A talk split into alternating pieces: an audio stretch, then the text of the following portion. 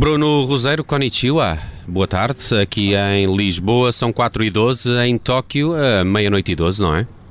É verdade, meia-noite e 12 e hoje, hoje andamos na rua, hoje há uma novidade, hoje é esta hora ainda ando na rua. e estás a fazer esta, esta rubrica de um autocarro, não é? O que é que se passou com o ainda, teu? Ainda, não, ainda, ainda, estou, ainda estou à espera do último autocarro. É, funcionam bem aí os transportes. Já estás, já estás autorizado a andar de autocarro, já é um, já é um progresso. Não, não é? Mas, é, mas isto, é tudo, isto é tudo organização. Eu acho que isto é karma porque hoje eventualmente posso ter sido ilegal durante o dia uh, e posso eventualmente ter saltado um bocadinho a quarentena, mas, uh, mas este, estes são os autocarros uh, bons, são os autocarros legais da organização. E, e pronto, e cá estamos nós, porque hoje fiquei, hoje fiquei a perceber tudo, tudo o que os japoneses têm de bom e de mau. É, por, primeiro porque me cruzei com um condutor de autocarro que achou por bem fazer uma marcha atrás é, e, e, partir um posto todo e partir o autocarro. Portanto, o que obrigou também é, a substituir o autocarro. E depois tem uma parte boa e tem uma parte má. A parte boa é que 10 minutos depois estava lá um autocarro novo. A parte má é como nós íamos fazer uh, um circuito a passar por outros locais de eventos apesar do autocarro uh, ter batido e daquele ser substituto, ele fez exatamente o mesmo percurso todo que era suposto e continuou a fazer. E, e, pronto, e por isso cá andamos nós a estas horas, contentes da vida. Olha, vamos aqui a um pequeno resumo da situação dos uh, portugueses, com destaque para o handball no Yoyogi. Sim, o handball que que era, eu, eu, diria que este era o jogo onde eu punha fichas porque me parecia que Portugal tinha condições para ganhar à Suécia. Foi por pouco. Sobretudo por, Sim, foi por pouco, mas, eh, mas poderia ter sido muito melhor, porque me parece que a Suécia não tem nada a ver com aquela, ou seja, não é aquela Suécia a quem nós ganhámos por 10 no europeu, mas também não tem nada a ver com a Suécia que foi vice-campeã eh, mundial. Eh, e Portugal acaba por perder no primeiro jogo, onde se consegue perceber que aquela identidade desta equipa, que, que tem um coração enorme, voltou novamente, ou seja, como tinha dito o, o Paulo Pereira, selecionador, ele falou muito da questão do jet lag e que a equipa ainda não estava ao seu nível também por uma questão de adaptação.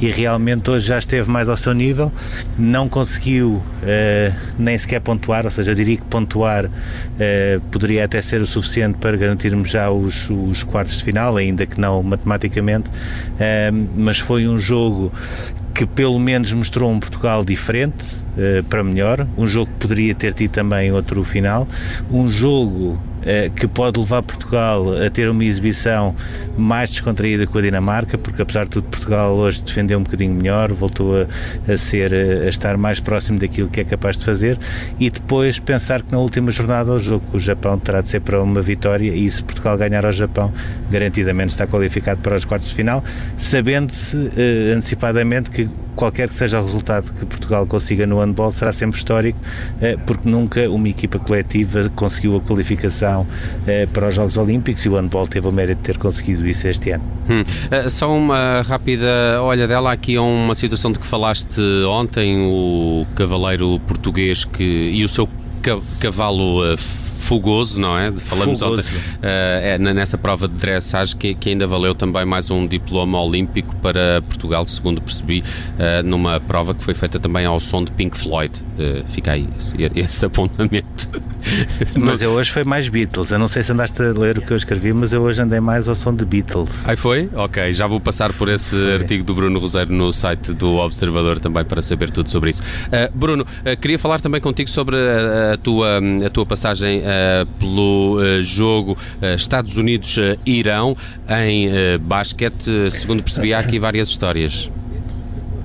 Sim, uma delas é, tem a ver com os Beatles, ou seja, aquilo, a Saitama Super Arena é de acordo com, com, com, os japoneses que confirmaram uma informação que eu, que eu fui a ler também pelo caminho, é, é, é a segunda arena indoor maior de todo o mundo, ou seja, porque pode, no, no, no espaço onde é feito o, onde são feitos os jogos de basquetebol, tem 19 a 22 mil uh, espectadores. As bancadas estão vazias, mas os lugares estão lá. Mas eles têm a capacidade para aumentar e conseguirem fazer uh, um pavilhão com 36.500 espectadores. É o único pavilhão, por exemplo, que tem capacidade para receber um jogo de futebol americano e os japoneses gostam muito de, de trazer uh, para o Japão pelo menos um jogo de hockey em gelo e futebol americano, se for possível. Um, e é também um pavilhão onde que já teve durante 10 anos uh, um museu do John Lennon, porque a própria Yoko Ono trabalha muito tudo o que não seja desportivo. Uh, e estamos a falar de vários eventos: o sumo, uh, o, o, wrestling, o MMA, o basquetebol, o hockey em gelo, etc. Tudo o que seja parte cultural e tudo o que seja concertos, a Yoko Ono trabalha muito também com, com esta arena e foi por isso também que durante 10 anos houve um museu do, do John Lennon lá. E o curioso é eu, eu, não posso uh, oficialmente dizer como é que eu fiz uh, o caminho do Yoyogi National Stadium até Saitama numa hora, uhum. porque facilmente se perceberia. Podes eles aí não vão perceber, pá. Podes contar. eventualmente poderei ter quebrado ligeiramente a quarentena. Mas foi involuntariamente. Porque, Sim, mas foi completamente sem querer. Aliás, e, e, já, já estamos quites, não é? Porque basta, basta ter quebrado um bocadinho a quarentena porque senão não conseguia chegar ao jogo e entretanto já, já andei num autocarro que já andou a partir postos, portanto tá, já está ela por ela, ficou empatado por hoje.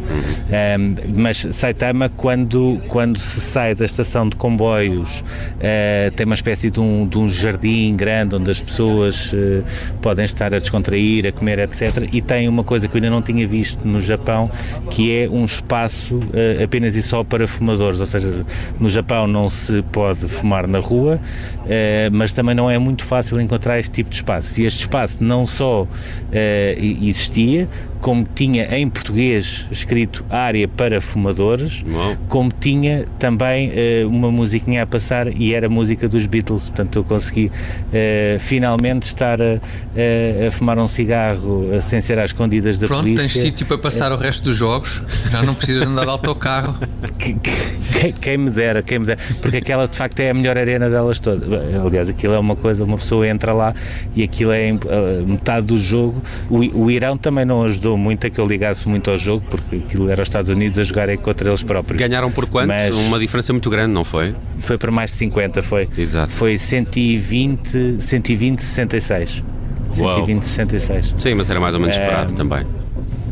Sim, sim, mas eu por acaso eu não sabia que o Irão era assim, era assim uh, tão mau, sinceramente. Uh, a certa altura estava, eu próprio estava com uma certa vontade de ir lá para dentro, porque não diria que não faria, não faria muito pior do que do que alguns jogadores que ali estavam, uh, sendo que depois há ali histórias meio esquisitas, o poste do, do Irão que joga na Argentina, no São Lourenço, portanto eu nesse, sinceramente eu não sabia sequer que o São Lourenço tinha uma equipa de basquetebol, só conheço o São Lourenço do futebol, nem sequer consegui imaginar que havia um iraniano no campeonato da Argentina, portanto tudo aquilo, tudo aquilo é um bocadinho estranho e pronto, os Estados Unidos aproveitaram para, para recuperar daquela primeira hum. derrota com a França.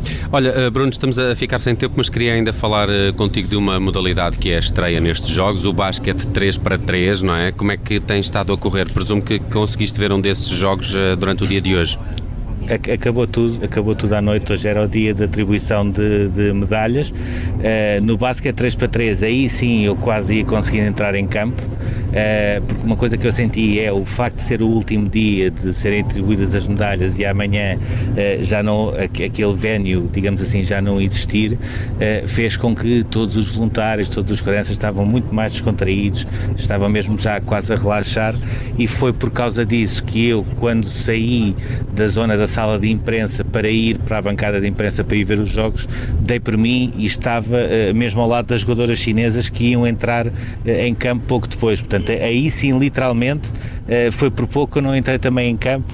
Uh, só, provavelmente só faltava anunciar o meu nome também, lá e eu entrar. Eu e o Nelson aparecíamos ainda, trazíamos uma prata para aí, na competição feminina, se calhar. E mesmo assim, não sei. Não, não.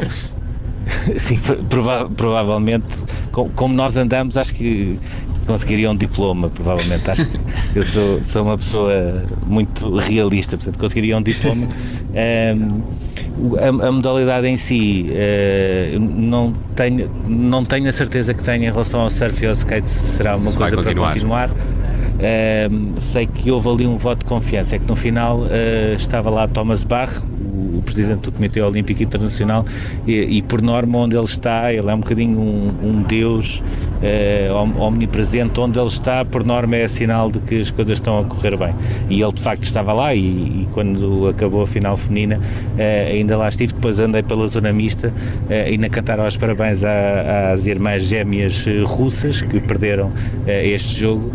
E há também a história de uma jogadora americana que há 10 dias estava na Flórida de férias, ligaram-lhe a dizer: Olha, uh, houve aqui uma colega tua que se lesionou, tu vais ter de nos vir ajudar. Ela já não jogava uh, basquete 3 para 3 há mais de um ano, saiu da Flórida, voou para Las Vegas, começou a cumprir o período de quarentena e todos os testes, chegou a Tóquio já depois de, do resto da equipa, começou a jogar e sai daqui como campeão olímpico. Pronto, eu diria que estas férias bem, também gostava de ter umas bem. férias assim. Sim. Uh, Bruno Roseiro, todas as tardes em direto de Tóquio nesta missão olímpica, as histórias dos Jogos Olímpicos estão aqui na Rádio Observador e também no site do Observador. Acompanhem os artigos do Bruno Roseiro. Já tenho aqui aberto para ler este John Lennon descansar ao som dos Beatles, a propósito desse jogo também dos Estados Unidos e, e do Irão nessa super arena. Uh, uh, Bruno, muito obrigado por estas histórias. Arigato. Obrigado, até logo. E o, e o Basket 3 para 3 eh, é só eu chegar ao hotel e também já consigo publicar para tu leres isso. Ok, ficamos à espera desse novo artigo do tá Bruno. Combinado. Um abraço, Bruno. Até amanhã. Até, até amanhã, obrigado.